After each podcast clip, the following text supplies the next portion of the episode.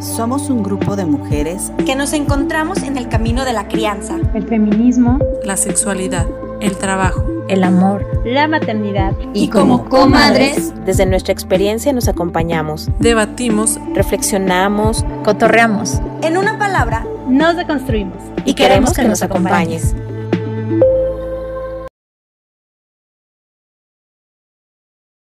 Buenos días, buenas tardes, buenas noches, cualquiera que sea el horario en el que nos están escuchando. escuchando. Bienvenidas a Comadrear.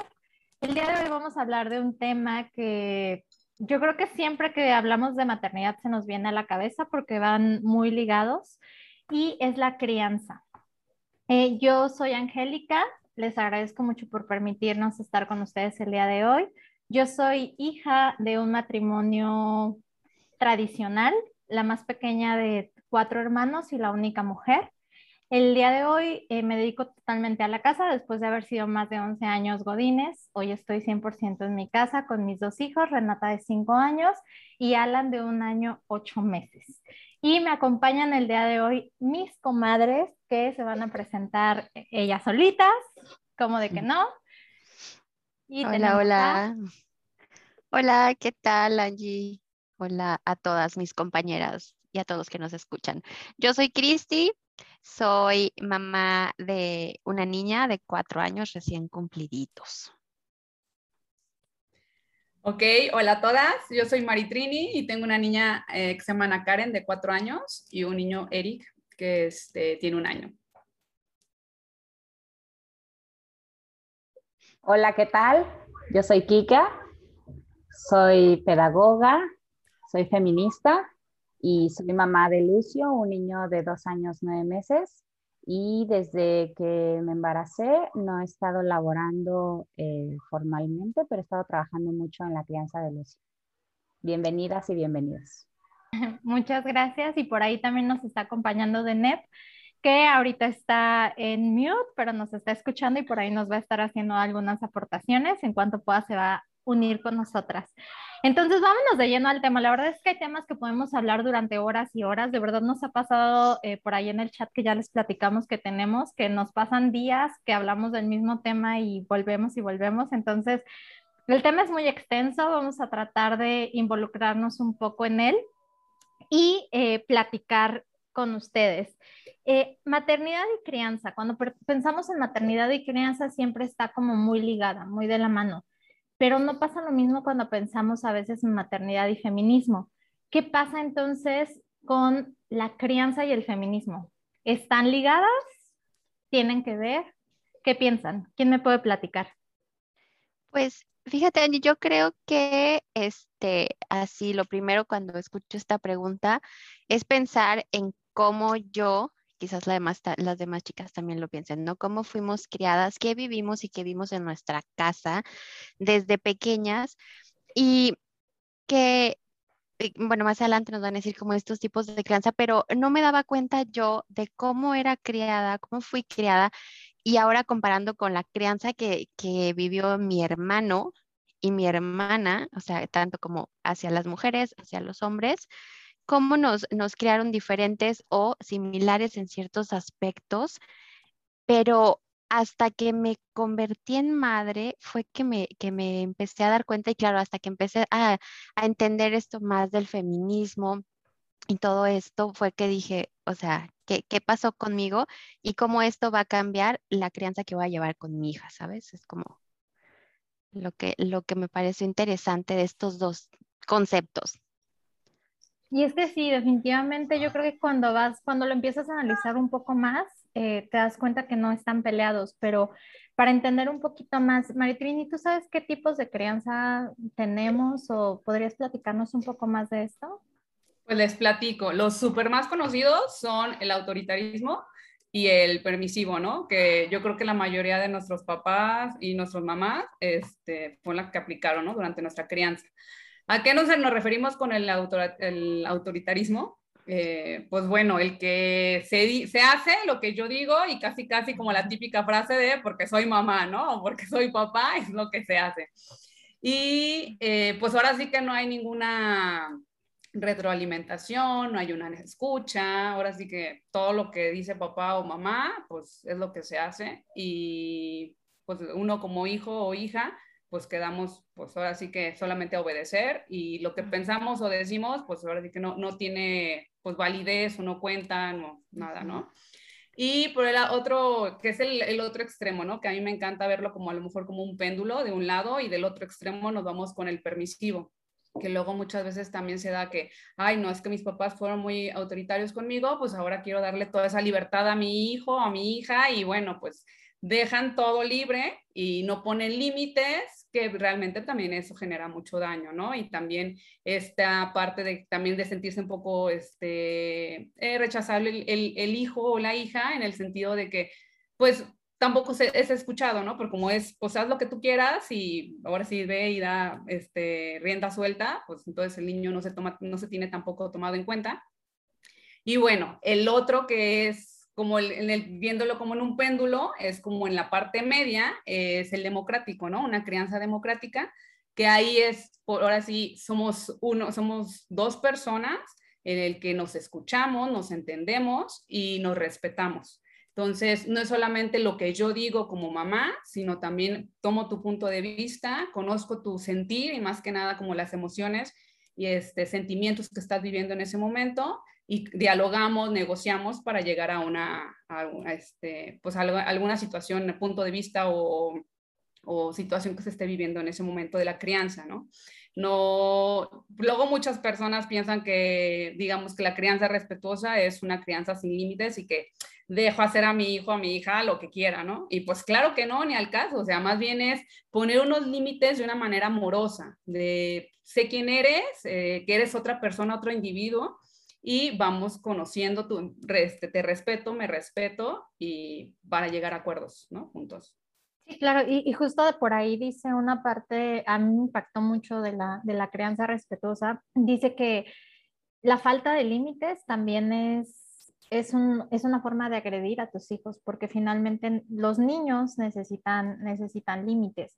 Y en este sentido, entonces, ¿quién ¿cómo fue su crianza? Tú, tú, Maritrini, que nos estás platicando del tipo de crianza, ¿cómo viviste tu crianza de niña? ¿Qué te, cómo, ¿Cómo eran tus papás? ¿Cómo era la, la dinámica? Pues la verdad creo que se tendía más a lo que era autoritaria. Eh, en mi caso, pues la, la, que me crió fue mi mamá, la, mayor, la mayoría de mis años. Y bueno, pues, o sea, algo que eh, en la actualidad como que lo, recuerdo mucho es la parte de las emociones, que pues, pues no se, bueno, no sé si ponerlo como no se respetaban, pero era de, pues si te enojas o si estás triste, como que no vale, ¿no? O sea, no, no, es, no, no son no válidas validaban. esas emociones, ajá, no validaban esas emociones y era como, pues está mal que estés enojada, entonces era como, pues tienes que pues, estar alegre y obedecer, ¿no? En muchas de las veces. Claro.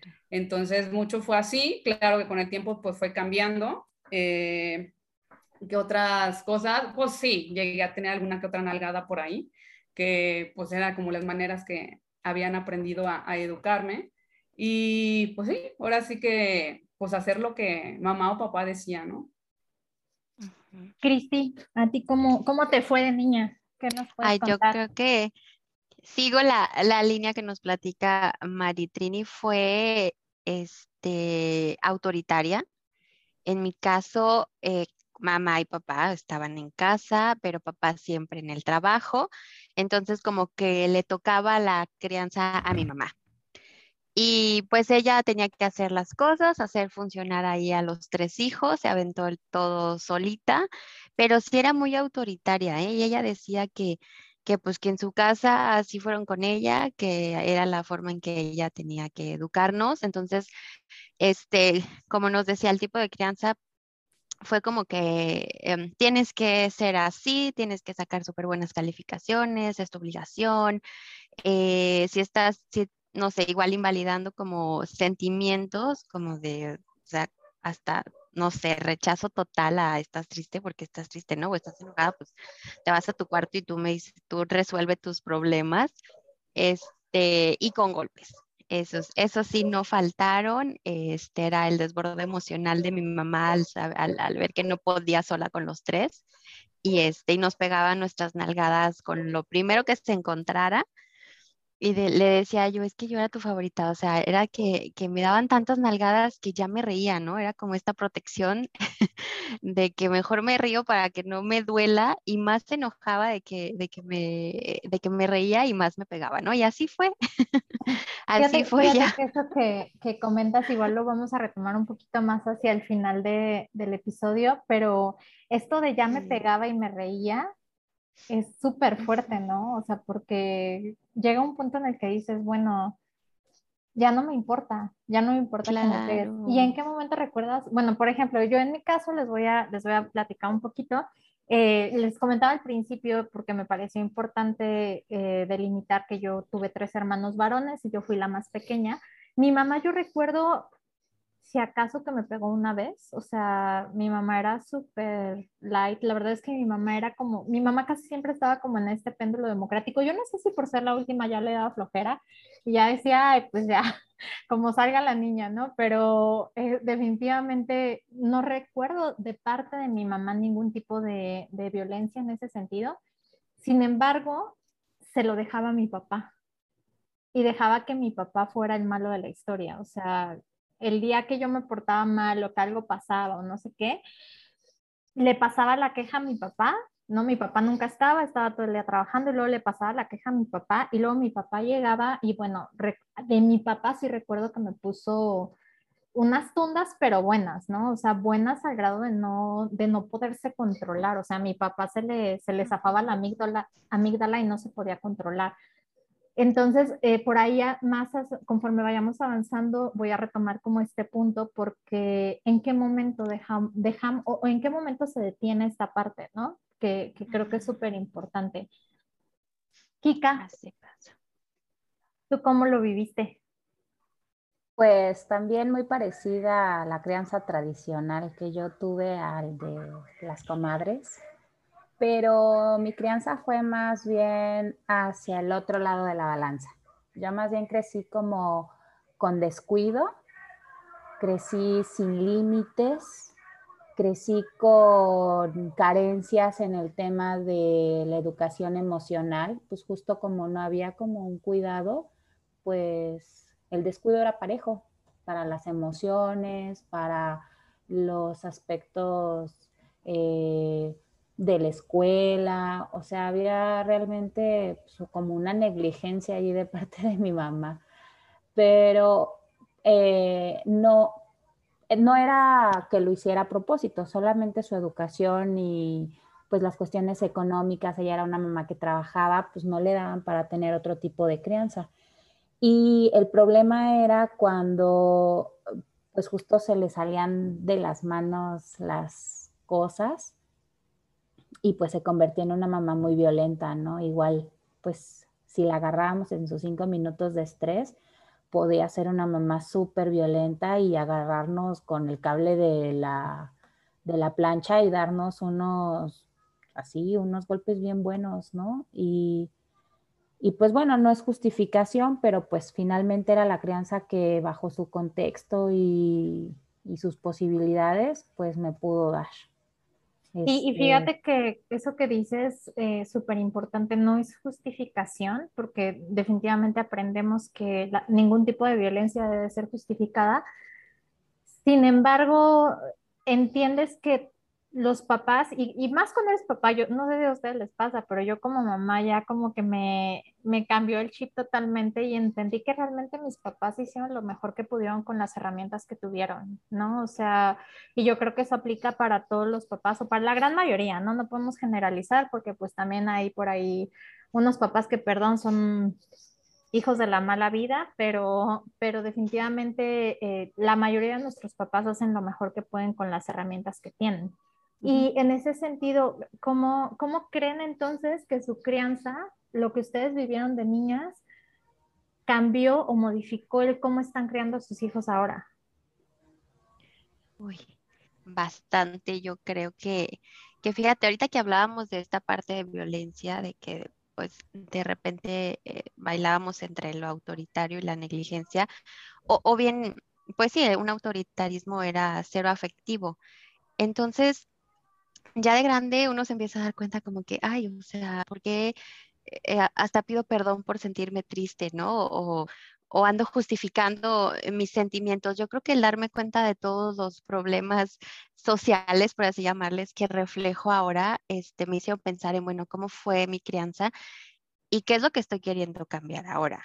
Entonces, el, el, el lado ahora B de la historia, el yo como mamá, pues ha sido el darle este sentido y validar todas las emociones de mi hija, pero no solo las de ella, sino también las mías, ¿no? O sea, hoy me siento así, este, o estoy enojada, estoy teniendo un mal día, hija, discúlpame, este, dame cinco minutos o así, ¿no? Pero visibilizar que, porque muchas veces tenemos súper clara la violencia física, pero vivimos también violencia emocional, ¿no? Entonces, esa parte de que no fuimos validados, y yo creo que ese es el punto que a mí me hizo eh, cambiarme o intentar ser, este, desde la visión más feminista, pues la crianza respetuosa, la verdad. Y, y, y, de, y, de, las que estamos aquí, quiero preguntar esta, esto. ¿Quién, ¿Quién de ustedes creía en la chancla antes de tener hijos? Yo, Ay, yo no. no. no. ni yo. Yo, Ay, yo, yo no. Sí. Yo, yo, fui de las de, ya, ya, saben que tenemos nuestra sección aparte de, ya saben, yo nunca quemaría algo y él nunca hubiera hecho Claro, nunca, nunca, nunca, nunca van a ver la tele. Nunca, nunca, yo, yo sí fui de las que, no, es que a ese niño le hace falta una buena nalgada. Por eso no, no, este, por eso no obedece, ¿no? Obviamente, por supuesto que ahora cambió totalmente mi historia después de ser mamá y después de involucrarme, pero bueno, quería, quería ver cuántas sí. Aquí habemos dos que sí pensábamos o creíamos en la chancla antes de ser, de ser mamás. Ahora obviamente ya no, ya no estamos en ese punto. Pero bueno, Maritrini, para ti, ¿cómo te ha cambiado o cómo te, cómo te influyó la crianza que tuviste? Bueno, ahorita que le dices, dije, a lo mejor yo no fui la chancla, pero sí era la parte de, bueno, soy psicóloga, ¿no? Y trabajaba o estudié mucho la parte del conductismo. Y recuerdo muchísimo que tenía mis amigas que ya tenían, este, tenía una hija y estaba llorando y no recuerdo qué había pasado, pero yo, ay, déjala llorar.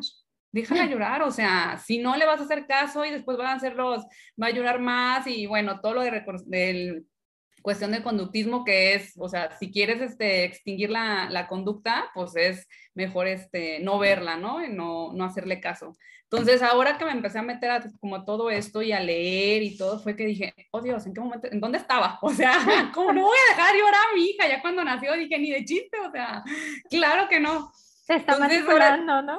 Sí, exacto, oye. Entonces ya cuando nació, la verdad que sí fue para mí, y siempre les digo, fue como una maestría porque era estar estudiando la teoría de la par, que lo iba viviendo, ¿no? En la práctica. Y claro que dije, pues muchísimas cosas que vi en mi crianza, dije, no, pues lo iba leyendo en la, en la teoría y decía, pues esto no lo quiero. Realmente, así como que tal cual que dije, que me haya puesto hasta analizar ahorita, como dices, mi crianza para hacerla diferente, pues no fue como tal cual ese análisis, sino más bien en el día a día con mi hija, iba leyendo las teorías y lo que decían y lo que generaban, este, no ser respetuosos con nuestras hijas o hijos. Ahí fue cuando empecé a dar el cambio y darme cuenta de mí que dije, pues tengo esta situación conmigo o me cuesta mucho trabajo expresar mis enojos o situaciones mías que yo veía o baja, bajo autoestima que dije, eso es lo que yo no quiero con mi hija, ni con mi hijo. Entonces fue, pues ahora sí que modificar muchísimas cosas y que, este, que más bien fue como el resultado que, de lo que salí de mi crianza fue, este resultado no es como que lo que quiero para mi hija y mi hijo y vamos a cambiar la metodología porque esta creo que no fue la mejor. Y pues claro, este, pues fue cambiando muchísimo la visión, de, pues de respetarla y, y, pues ahora sí que no sé si ustedes, pero mucho yo también mucho el trabajo personal porque pues cuando vienen los desbordes emocionales, no, bueno, yo sentía dentro de mí que se activaba así, ¡pum!, el enojo y como que explotar con ella, entonces sí fue como trabajar muchísimo esa parte y que dije, pues sí, o sea, en mi caso, cuando era pequeña, mi mamá no me, no me ayudaba a contener, no me validaba mis emociones y pues, o sea, en vez de ayudarme, pues a lo mejor recibía una nalgada, ¿no? De, pues ya, cállate, ya, ya deja de llorar. Entonces acá con Ana Karen me ha pasado más con ella, porque pues es más grande.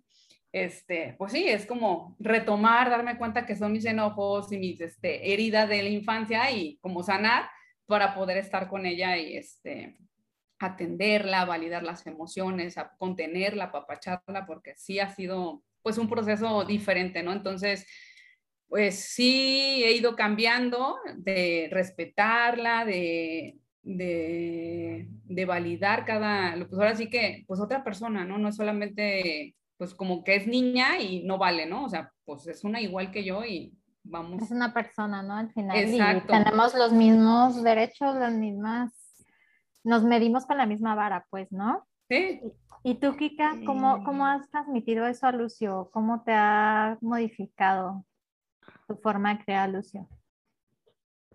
Pues cabe retomar que Lucio de entrada no fue un hijo que haya llegado este, de manera azarosa. Sí fueron azarosas las condiciones, pero sí fue consciente mi deseo de su llegada. Es decir, eh, cuando yo decido que Lucio venga a este mundo, es cuando ya estoy involucrada en el terreno del feminismo y decido que él venga a este mundo porque yo quiero eh, apoyar o yo quiero ser parte de su cuidado, parte de su crianza, parte de él. Entonces pienso que pues a partir de que tengo una mirada, unas gafas violetas, a partir de que tengo una perspectiva de género en mi vida personal, puedo empezar así a decidir muchas de las cosas, eh, incluida pues el, tema de la, maternidad y de la crianza. Entonces, pues de entrada yo no quiero, no, no sabía cómo iba a criar a Lucio, pero sí sabía que no lo iba a criar como yo fui criada.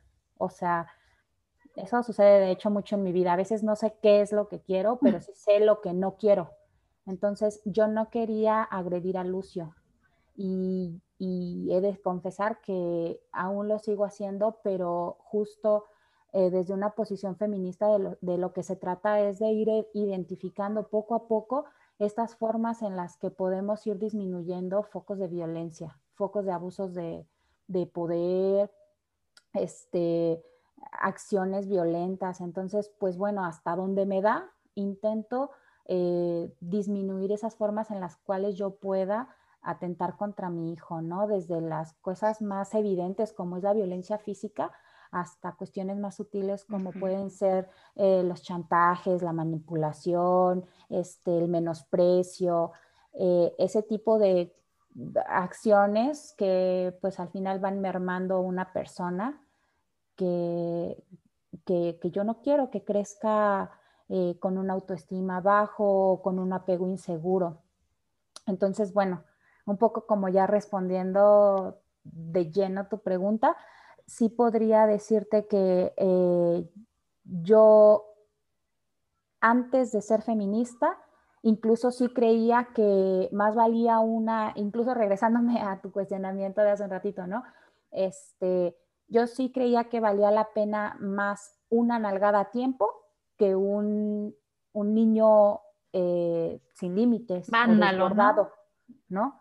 una nalgada, un manazo y, y, la verdad es que también he de confesar que sí le he dado manazos, porque, porque también hablar de una crianza real es hablar de que no, De que nos desbordamos y de que pues, tampoco... al final somos mujeres eh, imperfectas. Como, nos describimos, imperfectas, que no tenemos ya la maestría terminada en crianza feminista, sino que estamos en el camino aprendiendo y tratando de, o por lo menos yo estoy tratando de reeducarme a mí misma y controlarme, pero en algunas ocasiones me supera y me desbordo yo misma, ¿no? Y sabes, me encanta, me encanta Kika y, es una de las partes que, siempre aplaudimos de Kika en, las pláticas que tenemos. Kika siempre nos regresa al cuestionamiento justamente de, este feminismo, ¿no? Es, es increíble como ella dice, yo fui feminista antes incluso de pensar en la crianza, pero fui feminista con la decisión y la convicción de que yo decidí ser mamá. Yo, yo, yo tuve esa, esa, esa, ese poder de decir, voy a ser mamá porque yo lo decido, ¿no? Y una de las cosas que hablamos en el feminismo es la maternidad es deseada. La maternidad deseada es más, más fácil de alguna forma que, aquellas que no lo son, ¿no? Y justamente, bueno, no me quiero meter en ese tema porque obviamente nos da para otro podcast y, y 30 mil discusiones más, ¿no? Y, y, y, tal, pero bueno, desde ahí se reconoce como feminista y desde ahí dice, así es mi crianza, bueno, o desde esa perspectiva es como yo quiero que mi hijo crezca. Yo les voy a platicar, ah, para mí fue al revés, o sea, para mí fue yo, yo, yo ni siquiera me, y lo dije en el podcast pasado, yo ni siquiera me reconocía feminista hasta hace un año aproximadamente, donde ya dije, no, sí, a huevo, sí soy feminista y como tal me reconozco. Sin embargo, esta parte de la crianza y estos focos sí me empezaron a llegar con la maternidad ¿Y en qué sentido? Y tal vez aquí es donde vamos a redondear el tema y donde a muchas les van a empezar a hacer clic por ahí si se estaban preguntando, bueno, ¿qué tiene que ver todo esto que están hablando estas mujeres con el feminismo? A mí me cae el 20 o, entiendo la situación cuando en un curso eh, por ahí que de hecho eh, nos dio, me dio de nebio, ahí es donde empiezo a, la crianza feminista, nos dice, todo tus, tus hijos están aprendiendo cómo es el amor a través de ti. Y entonces me cae un balde de agua fría, ¿no? Impresionante, porque yo tuve relaciones en las que fui violentada muchísimo y donde yo violenté también. Y entonces era lo más natural para mi vida. ¿Por qué? Porque mis padres me violentaron de la misma manera. Hablaba Maritrini hace rato de los chantajes, ¿no? O sea, yo era de las niñas que crecí con, si no me das un beso, no te doy la paleta, si no me das esto, no te doy el otro. Ay, te portaste mal, ya no te quiero. Hiciste el otro, vete de aquí porque no te quiero ver, ¿no? Ese tipo de, temas eh, que te van cambiando la perspectiva y que yo dije, wow, yo no quiero esto para mi hija, ¿no? Yo, aguántenme, este, esto no es para mi hija, yo no quiero que esto lo viva ella ¿Y cómo lo voy a hacer deteniéndolo, deteniéndolo desde este momento? Entonces, eh, por ahí decía o preguntaba yo a Cristian, ¿en qué momento te dejaron de violentar tus papás? Eh, a título personal, yo les puedo decir, a mí me dejó de violentar mi papá, eh, yo tenía 19 años, me empezó a golpear a puño cerrado y yo le decía, dame, pero dame, o sea, ya empoderada, ya una vez como más consciente, le dije, dame fuerte, porque quiero que me dejes morada, porque si no me dejas morada en la delegación no me van a hacer caso. Entonces, Dale, empoderadísima. Sí, entonces yo a los 19 años, ¿no? Obviamente mi papá con la amígdala desbordada sigue, sigue dándome, me alcanza a dejar el ojo medio morado, entonces yo salgo corriendo, por supuesto va una tía atrás de mí, me detiene, me dice que cómo voy a hacer eso, que es mi papá, etcétera, etcétera. Pero bueno, mi conclusión es, cuando te empoderas y cuando te vuelves lo suficientemente fuerte para detener al agresor, es cuando la agresión termina. Y ahí es donde el feminismo y la crianza se unen, porque como bien dice Denep eh, por aquí que, que nos está acompañando en el chat, la crianza respetuosa es feminista, porque yo le estoy enseñando a mis hijos a poner un límite, a no aguantar, a que sepan que donde te lastiman, donde te golpean, donde te humillan, donde te maltratan, ahí no es. Y la esperanza sería esta, la esperanza, por lo menos la mía es esta, que el día de mañana mis hijos, si se encuentran en una relación así, sea la que sea, ellos sepan que ahí no es. Entonces, eh, así es como a mí me, me, llega el feminismo después, ¿no? Y ya lo empiezo a conectar y empiezo a decir, wow, ¿qué es esto? ¿Qué, qué está pasando? ¿No? Este, Como todo lo que estoy haciendo, todas las acciones eventualmente van a, van a influenciar en mis hijos. Entonces, para ustedes, chicas, ¿alguien más le gustaría compartir en este tema cómo, cómo fue esta vivencia o cómo ha sido esta relación de crianza y feminismo? Fíjate que Angie, ahorita que hablas de esto de, hasta cuándo se detuvo, yo no recuerdo este, así una cosa tan fuerte como la que tú nos platicas, pero yo siempre he dicho que yo soy muy rebelde, ¿no? Y de chiquita me llamaban contestona y era la que, no sé, por ejemplo, me acuerdo en la escuela que me castigaban las, las monjas, iba en una escuela de monjas, y bueno, si éramos dos, yo me defendía a mí y defendía a mis compañeras, ¿no? Entonces, más o menos como yo creo que en primaria, cuarto, quinto y este, ahora sí que ya cuando empecé a, a tener ese valor de contestar, este fue cuando dije, pues ya, o sea, ya, ya, ya basta, ya no, no me pegues, este, o a lo mejor porque ya en lugar de quedarme parada a recibir y reírme, pues ya corría, ¿no? O ya le decía no y me iba. O sea, si tú estás desbordada, por más que me sintarías, o sea, no vas a sacar ese coraje y, y, yo no tengo que ser responsable, ¿no? De lo que tú sientes, pero así como que algo tan fuerte como el tuyo, no, no lo recuerdo. Pero ahorita que, que, y me voy a regresar un poquito, que nos preguntabas que quién creía en la chancla y yo luego, luego dije, yo no. O sea, lo, lo, lo sufrí tanto que yo dije, yo no quiero eso para mi hija, pero ¿sabes qué? Este, igual como nos decía eh, Kika, me, me reconocí ya una vez que nació mi hija, yo también. Fue un embarazo no planeado, pero deseado. Este fue un embarazo muy bonito, nace, eh, vivo violencia obstétrica, me cambia todo mi paradigma y, y recuerdo así estar un día acostada ya en la noche durmiéndola y pues lloraba, y, o sea, mi hija siempre fue a las que se despertaba cada dos horas. Y yo que ahorita te dije, jamás pensé en el uso de la chancla, me reconocí violentándola de días de nacida porque no dejaba de llorar. Entonces para mí fue así como literal, volteé y le dije, ¿por qué no te callas? ¿Por qué no te duermes? Entonces ya fue cuando dije, güey, o sea, estoy haciendo lo que dije que no, ¿no? O sea, no tengo una chancla, pero le estoy gritando a mi bebé de meses que es su necesidad, es su, su comunicación. Y, justo fue cuando reconocí que lo estaba repitiendo, que estaba sacando toda esa frustración pues, y dolor que yo traía.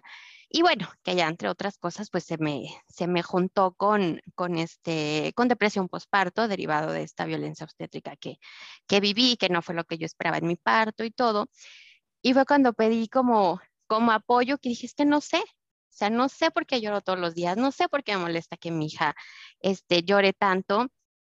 Y, y fue muy fuerte para mí ahí darme cuenta de eso, o sea, de, si es cierto, o sea, la estoy violentando, yo no quiero esto y cómo lo voy a cambiar.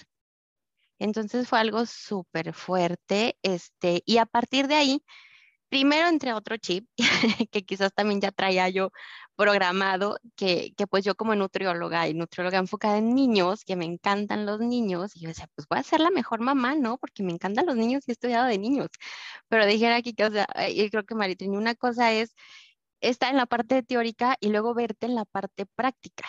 Entonces yo decía, es que yo voy a hacer este, lactancia materna exclusiva y yo voy a, a, vivir porque mi hija la reciba y todo. Y también me reconocí este, convirtiéndome en el alimento. O sea, literal me convertí en el alimento eh, y como que era, ta, ta, ta, ta, ya le leche, papá, eh, abuelita, cuídenla, porque mis emociones como que en ese momento no las podía dejar fluir o yo seguía como que muy de, de, de violenta, ¿no? Entonces hasta que re, me reconocí y dijeras tú, pues yo nunca había entendido si era o no era feminista, pero como que todas estas cosas me han dicho, pues sí, o sea, sí lo, sí lo eres y sí la crianza la, la hemos llevado de la parte feminista y respetuosa al permitirme yo reconocer y cambiar y pedir esta, este apoyo, ¿no? Para, para cambiar todo esto que pues, al inicio ya, eh, cuatro años después, este, sigo trabajándolo y, y, y, sigo este, leyendo y en cursos y todo para, pues para seguir por este camino. Y es que es súper importante, la verdad, esta parte de que entender primero que tenemos que trabajar en nosotras mismas, ¿no? Entender primero que hay mucha chamba detrás, el reconocer nuestras propias heridas, decía Maritrini, nuestras heridas de la infancia, y entonces no volverlas a, a permear, porque eh, finalmente es algo que nuestros hijos aprenden desde pequeños. Maritrini, ¿tú cómo, ¿Cómo lo vives? ¿Primero el feminismo o primero la crianza? Pues ahorita con esto, la verdad, pues les voy a ser sincera, estaba como este, enfocada, bueno, a lo mejor hasta los que nos escuchan, como que nomás piensan en la palabra feminista y es como, este, soy la mamá en la que de, doy chance que mi hija use todos los colores y no solamente rosita, ¿no? O, o sea, que a veces como nomás encasillas esa palabra como dejar que la, que la niña pues eh, eh, sea ella, ¿no? Y no ponerla como en estereotipos o cosas. Y platicando con todo en, este, en esta plática fue cuando me di cuenta, pues claro que no, o sea, la, el feminismo es una crianza respetuosa porque estás respetando a la, a la otra persona. Y en este caso son a nuestros hijos y a nuestras hijas que qué importante es como darle ese lugar y ese valor a la otra persona, que eso es lo que hace el feminismo, ¿no? Es respetar a, la, a, la, a las otras personas, darle ese lugar a las otras personas. Y entonces no es como separarlos y decir, ah, ellos este, van por fuera, ¿no? O separadas, sino claro que van juntas y van tomadas de la mano porque buscamos cambiar y ser eh, pues un mundo diferente con las personas y mucho lo que ahorita comentabas, la violencia, ¿no? Dejar de violentar tanto. Ahorita que dice Cristi, eh, me acordé muchísimo igual que yo al principio cuando mi hija recién nacida igual, mi hija fue de las que se levantaba cada hora, yo creo, cada, no sé cada cuánto, pero había momentos igual que estaba llor y llor en las noches y ya no podía y, las, y fue un momento que le empecé a embolotear un chorro que ya por favor, o sea, ya no puedo, o sea, entre que ya estás cansada del posparto y mil cosas y mil rollos, y es cuando dices, o sea, no quiero esto, que hay que ahora sí echarme un, brinco dentro de mí para sanar todas esas heridas que traigo, porque sí, en mi infancia, pues, ¿qué sucedió? Que fue violentada también yo en mi, en mi infancia. Entonces, son todas esas heridas que ahora, pues, me fui sanando y liberando para realmente acoger a mi hija y respetarla, porque siempre digo, no puedes dar algo que no hay dentro de ti. Entonces, si en nuestra infancia, pues, recibimos como golpes, este, malas caras, este, fueron irrespetuosos con, con nosotras, pues claro que no vamos a poder dar esas cosas, ¿no? Digo, no vamos a poder dar amor y ser muy lindas y muy respetuosas, sino hay que sacar todo eso, siempre les digo en terapia, hay que sacar toda la guacareada que hay dentro para poder dejar entrar el amor y el respeto, ¿no? Y poder darlo a los demás. Entonces, ahora, pues que me he estado metiendo más al feminismo, pues ahora sí que digo, claro que pues van, o sea, es lo mismo, ¿no? O sea, una crianza feminista, una crianza respetuosa, pues es lo mismo, o sea, es buscar el bien del otro de una manera amorosa, de una manera respetuosa, atenta, y bueno. Súper, y, fíjate que este, justo, justo se va integrando de NEP, bienvenida, muchas gracias. Eh, justamente esto que dices, a veces nos quedamos muy en la superficie, nos quedamos muy en el que usen los colores, que si mi hijo quiere usar rosa, que use rosa, si quiere jugar con que juegue con muñecas, ¿no? Claro. Y, y vamos allá de eso, ¿no? O sea, al final del día sí es importante, por supuesto que es importante porque lo estás respetando de que tome sus decisiones y etcétera, pero el, el fondo del asunto es mucho más fuerte que eso, ¿no? Va más hacia el respeto y el respeto es tan complicado. Bueno, para mí se me ha hecho tan difícil porque finalmente estamos educados a que el más fuerte, o sea, platicábamos, eh, no, no, necesariamente es el niño, el niño no va a detectar, ah, porque es mi papá, lo voy a respetar. El niño detecta, lo respeto porque es, es más fuerte que yo, y tiene el control de alguna manera, ¿no? O sea, no necesariamente yo no identifico si es mi papá o por qué razón lo tengo que respetar, solamente porque es más fuerte y porque dependo de él de alguna manera. Y cuando se dan cuenta de que no dependo de él o no, y, pasa también en los matrimonios y pasan las relaciones, ¿no? O sea, vemos a mujeres aguantando situaciones porque dependo económicamente, porque creo, el otro día estaba escuchando un programa de radio que decía una chica, es que si yo no tengo un hombre al lado, así literal lo decía, si yo no tengo un hombre al lado, yo no me siento segura yo siento que no puedo salir a la calle segura, ¿no? E, era una chica que había vivido, una artista, la verdad no sé su nombre, pero había vivido no sé cuántos años casada. Creo que Maki se llama. Creo que se llama Maki, sí. estaba escuchando y, entonces yo decía, wow, porque esa dependencia es la que creamos y la crianza respetuosa pretende también crear la autonomía. Y un poco de construyendo eh, todavía más este tema, eh, y, justo llegó Meme de NEP así en el punto adecuado, está esta otra parte de qué onda con las que tenemos hijos varones y por ahí comentan, estoy criando un hijo con el que tu hija va a estar segura. Vas coma con todo. ¿Qué te, ¿Qué te hizo sentir cuando viste esa publicación teniendo un hijo varón? Yo, fíjate que cuando, perdón, cuando yo vi la primera vez esa publicación, dije, ay, claro que sí, yo soy súper feminista y claro que mi hijo va no va a violentar jamás a tu hija y tal, ¿no?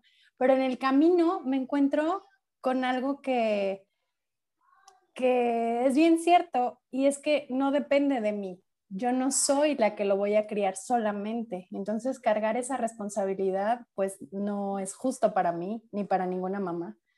Entonces, al final mi hijo se va a encontrar con muchas otras cosas afuera, con otras relaciones, se va a encontrar con otras personas y yo no sé realmente qué es lo que él vaya a decidir en ese camino. Yo lo único que hago pues es dejarle como estas bases, estas habilidades de vida para que él pueda eh, empezar a crecer.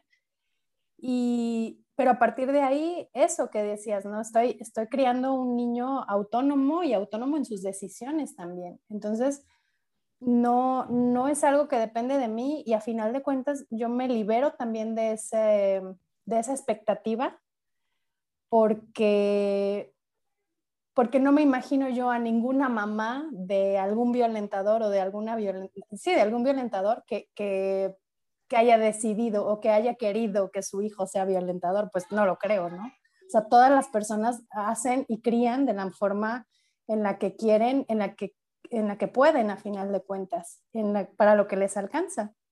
Y, y al final la crianza es un tema social, no es un tema de, únicamente de las mamás o de los papás. Y eso nos lleva a otro temazo, ¿no? Que, por ahí discutíamos, que es el tema de, de, maternar, ¿no? Y de qué tanta responsabilidad seguimos cargando como mujeres en el tema de la crianza, ¿no? Porque finalmente justo lo que decías ahorita, cuando, cuando hacemos ese tipo, y, y, fue una parte que yo creo que sobre todo a las que tenemos eh, hijos, varones, yo les puedo decir, a mí me daba pavor. Yo no, yo mi vida la imaginaba con una niña perfecto, o sea, les puedo decir desde los 12 años yo dije, si algún día soy mamá, no es, no es mi hijita en la vida, pero si algún día soy mamá, eh, se va a llamar Renata y va a ser niña, y, la, y se va a llamar Renata Odette, de hecho, ya después decidí eso y la otra se va a llamar Odil, porque yo dije, si tengo dos hijos, pues obvio, por supuesto que van a ser niñas las dos, ¿no? O sea, ya, ese... obviamente cuando llega Alan como varón, digo, en la madre, ¿cómo, ¿cómo se hace esto? O sea, porque estoy muy segura de cómo puedo empoderar a mi mujercilla, ¿no? Y cómo la puedo llevar por este camino de empoderarse como mujer, pero no sé cómo hacer para que el hombre no, lo que decías ahorita, yo no sé cómo hacer para que el hombre no violente. Y entonces cuando hablamos de todo este tema de, de pues, hey, aguanta, no es tu responsabilidad al 100%. Tú le vas a dar las herramientas, tú le vas a dar lo que puedas, pero pues al final no es ni tu culpa ni tu responsabilidad, ¿no? O sea, es un ser humano que va a tomar sus decisiones y, y que al final del día está rodeado de todo un mundo, ¿no? No estamos solos en la vida. Tú, Kika, ¿cómo, ¿cómo, lo vives con Lucio? De, de, perdóname, Maritrini, tu niño se me olvidó su nombre, pero está muy chiquitito todavía. Tal vez no has llegado a esos puntos o sí. Eric. Eric. Ah, o sea, ya, Eric, ya te digo, Eric. Ah, pues sí, Erika. digo, Kika, ya te contesto. Este, sí, Eric se llama así. Realmente ahorita está todavía muy pequeño, que pues la verdad nunca me generó conflicto. Ahorita que, que mencionas tú como el conflicto que te generó, no, o sea, nunca me, me generó nada. Este, entonces realmente, pues empezando, digo, sí está chiquito, tiene un año y todavía no tengo, no, no me ha generado conflicto. No sé, Kika, si quiera comentar algo. Yo tampoco me conflictué con tener un hijo hombre cuando supe que cuál era su sexo. Y en cuanto a su crianza, pues, pues la verdad es que no me parece tan diferente eh, el tema de pues el autocuidado, el tema de pues valores que son muy importantes en la crianza tanto de hombres como de mujeres. Eh, ya decía este del autocuidado, de la libertad, de la autonomía, de el respeto por sí mismo y por los otros, el respeto por las mujeres, este, el respeto por las diferencias, como que esas son generalidades en términos de mm, como de los grandes temas que yo, a me gustaría que el uso aprendiera, tendrá que ser el tema de sus privilegios. Pero allí, eh, pues mi mayor problema va a ser que yo voy a tenerme y, me pregunto ahora mismo, ¿tendré que ser yo quien me empape de los privilegios del otro sexo o también tendrá que ser una labor de su papá desde su género, desde su vivencia, explicarle a Lucio qué pedo con sus privilegios, qué pedo con el haber nacido en, su sexo y, la influencia que tiene en la sociedad el ser hombre. Yo creo que eso es lo que mm, tengo que ir pensando, analizando, viviendo, sintiendo, cómo voy a hacerle, eh, cómo voy a sensibilizar a Lucio con relación a los privilegios que tiene como hombre. No es que se los quite, pues eso no sé si se pueda ni siquiera, ¿no? Pero para que tenga la sensibilidad para no abusar de ellos y con eso no violentar a otras personas, sean mujeres, sean hombres o sean lo que quieran ser, ¿no? Qué fuerte, Kika. Y fíjate, Kika, que me haces pensar muchísimo y, volver a preguntarme, y es que sí debería de ser diferente la crianza de niños y niñas, porque pues yo nada más tengo una niña, ¿no? Y, yo conozco, pues, vaya, no sé si decirlo así, un tipo de crianza, la que he llevado con ella, pues por ser niña, pero me haces pensar y reflexionar en cómo yo lo viví en casa, éramos dos hijas y un hijo, y en todos estos privilegios que yo veía que mi hermano tenía y en estas diferencias que mis papás nos hacían entre, no es que tú eres mujer y él es hombre y él sí puede. Por ejemplo, eh, que salir de fiesta y tú llegas a tal hora y el otro llega a tal hora. ¿Por qué? Si, o sea, pues nos venimos juntos, no es que tú eres mujer y tú tienes que llegar antes a casa. ¿Y Tenepi ibas a comentar? Sí, yo creo que algo bien importante en esto que dice Kika es sí mostrarles estos privilegios, pues ya sea su papá o su mamá, pero, pero que sea como algo que, que reconozcan y algo que a mí me encantaría enseñarle, eso sí, es a que aprenda a usarlos para el bien común, o sea, que pueda realmente eh, apropiarse de eso, porque pues quitárselos no me parece, así como dices, no, o sea, ni siquiera me parece posible, pero apropiarse de esos privilegios para que pueda hacer evidente una diferencia para con las mujeres con las que convive, por ejemplo. Y algo también que reflexiono mucho yo es esta parte del ejemplo y de cómo a partir de lo que yo hago, él también se da cuenta de, estas diferencias y de estas eh, formas que se pueden hacer equitativas. Entonces, en la misma relación que tenemos en casa, en la misma eh, dinámica que llevamos, esa es como el punto de la crianza feminista también, o sea, el hecho de incluir a las otras personas, a mi pareja, que él tenga un rol activo en esta crianza es lo que hace como que mi hijo pueda ver otras formas a las que quizá, eh, más bien a las que espero que, pueda quedar ahí como esa semillita para lo que él va a hacer en un futuro.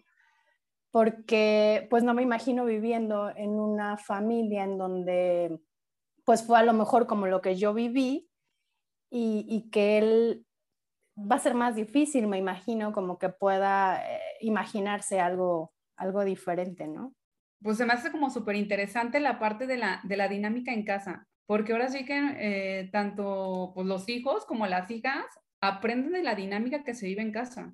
Entonces, si en la pareja pues se vive una, un machismo, pues claro que el hijo o la hija lo recibe porque aprendan, aprenden del, por el ejemplo. Entonces realmente, o sea, creo que el 95% lo aprenden del ejemplo y el 5% solamente de lo que uno les dice y el sermón que les echamos, ¿no? Entonces, pues si nosotros, nosotras mismas estamos, no estamos hasta ejerciendo un machismo en nuestra casa, pues claro que nuestra, nuestro hijo nuestra hija lo va a seguir ejerciendo a menos que entre en un análisis ya más grande y diga esto es machista y, y aprenda, ¿no? Que es lo que nos estamos viviendo también nosotras. Entonces creo que, pues yo ahorita con lo que dicen, creo que una de las tareas más grandes que me llevo es pues realmente vivir un feminismo en, en, mi pareja, con, mi, en mi, con Humberto, con mi esposo, en el que seamos este, respetuosos los dos, en los que somos importantes, igual de importante los dos, porque en mi caso, yo dejé mi parte profesional para dedicarme a la crianza de mis hijos, porque fue mi decisión propia, que era lo que yo quería.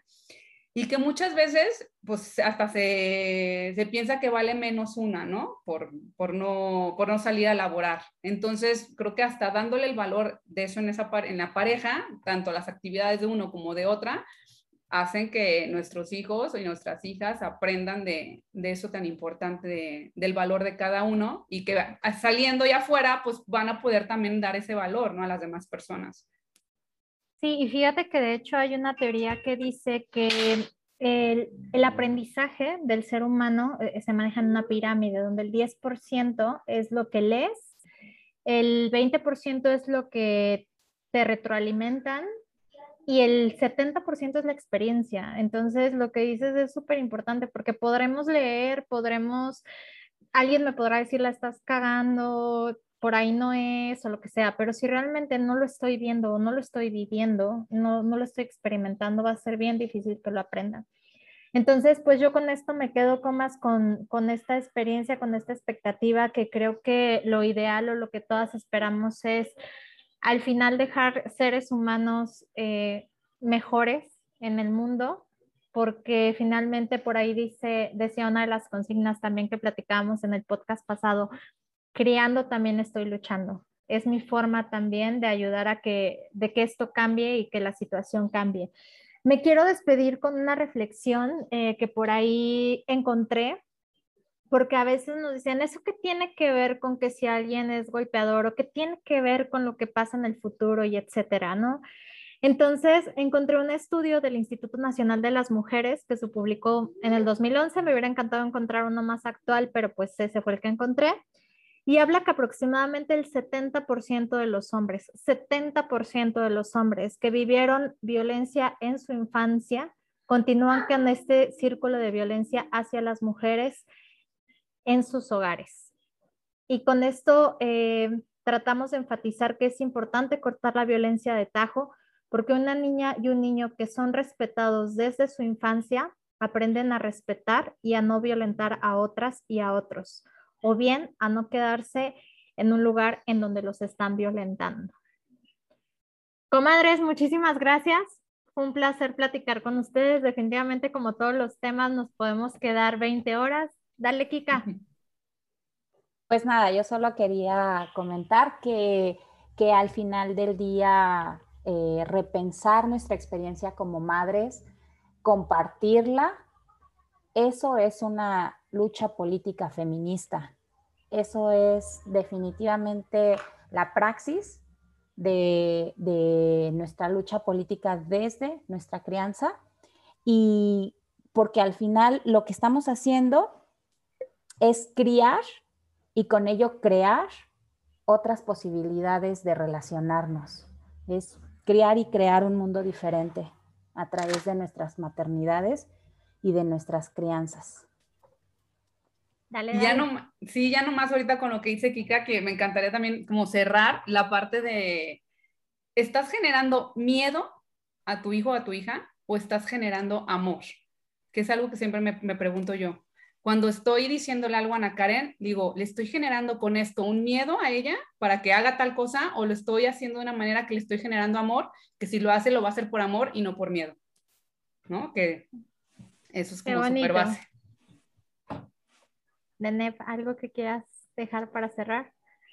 no, que me encantó, me encantó comadrear con ustedes. Venía de camino y, y las venía escuchando. Dije, ah, ya no voy a entrar porque están haciéndolo padrísimo y me gusta mucho cómo están, cómo están compartiendo. Pero bueno, al final es eso, esta parte de, de, acompañar a mi hijo, a mí sí me genera como este miedo de, de, cómo va a ser en un futuro, pero también yo sola me terapeo y, y digo, pues al final eh, estoy haciendo igual, ¿no? Lo mejor que, puedo con las herramientas que tengo ahorita. Y, al final, ser, siendo benévola conmigo misma, creo que hago un buen trabajo. Así es. Así es. Cris, ¿algo que quieras agregar para cerrar? Ay, pues ya volví. este, Sí, pues me encanta la, reflexión del cierre y creo que es muy cierta para, para mí.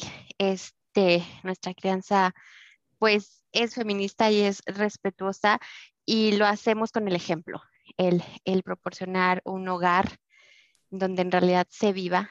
Si en un futuro tengo un niño, este, y ya, pues aportar de esa forma, ¿no? Para, para la sociedad, para la, la educación que, que, van a llevar en casa y, que, y poder darles estas herramientas para que funcionen en una sociedad, ¿no? Entonces, me gustó mucho compartir con ustedes, entender cosas nuevas, llevarme muchos aprendizajes y este y pues las veo pronto.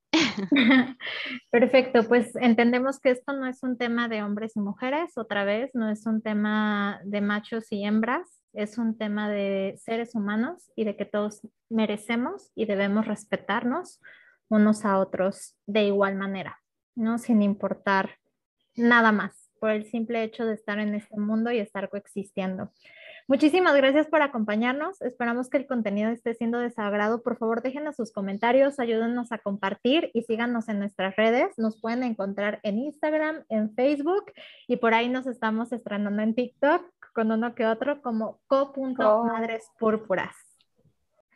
Así es que esto fue Comadres Púrpuras. Muchas gracias por comadrear el día de hoy y recuerda, para crear con cajas púrpuras hay que crear con respeto. Muchas gracias y hasta la próxima. Gracias. Hasta luego. Gracias, chicas. Bye, bye. Muchas Bye, gracias. bye. Gracias. Bye. Qué bonito. Síguenos en nuestras redes como co.madrespúrpura. Y sigamos comadreando sobre divorcio, tiempo, cuerpa, hijas, jefas, finanzas, brujería, magia, juego, malas madres, amor romántico, sororidad, violencias, género, culpa, Trabajo, machismo, amor propio.